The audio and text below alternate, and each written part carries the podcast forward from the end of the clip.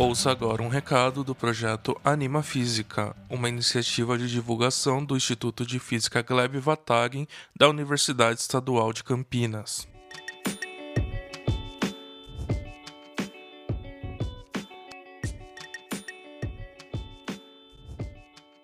Olá, meu nome é Diego Sena Simão e faço parte do projeto Anima Física, do Instituto de Física da Unicamp em Campinas, São Paulo. Você, alguma vez na vida, viu estrelas por um telescópio?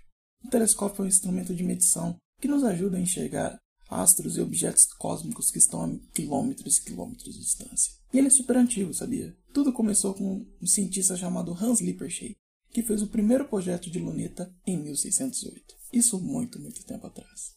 Outros cientistas foram aperfeiçoando essa tecnologia e são nomes super conhecidos, como Galileu Galilei, Isaac Newton, Cassegrain e Hubble. Hoje está em desenvolvimento um dos projetos mais caros da humanidade, que é o telescópio James Webb. Ele deverá ser lançado em 2021 e estará a um milhão e meio de quilômetros da Terra, então ele poderá tirar fotografias incríveis de objetos que nós nem conseguimos imaginar. Mas e o contrário? O contrário funciona no mundo micro e ele é bem, bem pequeno. Para isso, existe um instrumento de medição que é o microscópio. O primeiro microscópio foi um projeto bem rudimentar e foi criado em 1590 pelo então garoto Zacharias Janssen. O seu desenvolvimento também foi acontecendo ao longo dos anos e com contribuições de vários outros cientistas, como Anton von Leeuwenhoek, Robert Hooke e Ernst Ruska.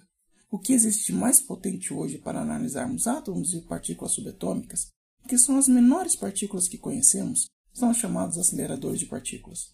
Eles são máquinas incríveis, gigantes e majestosas.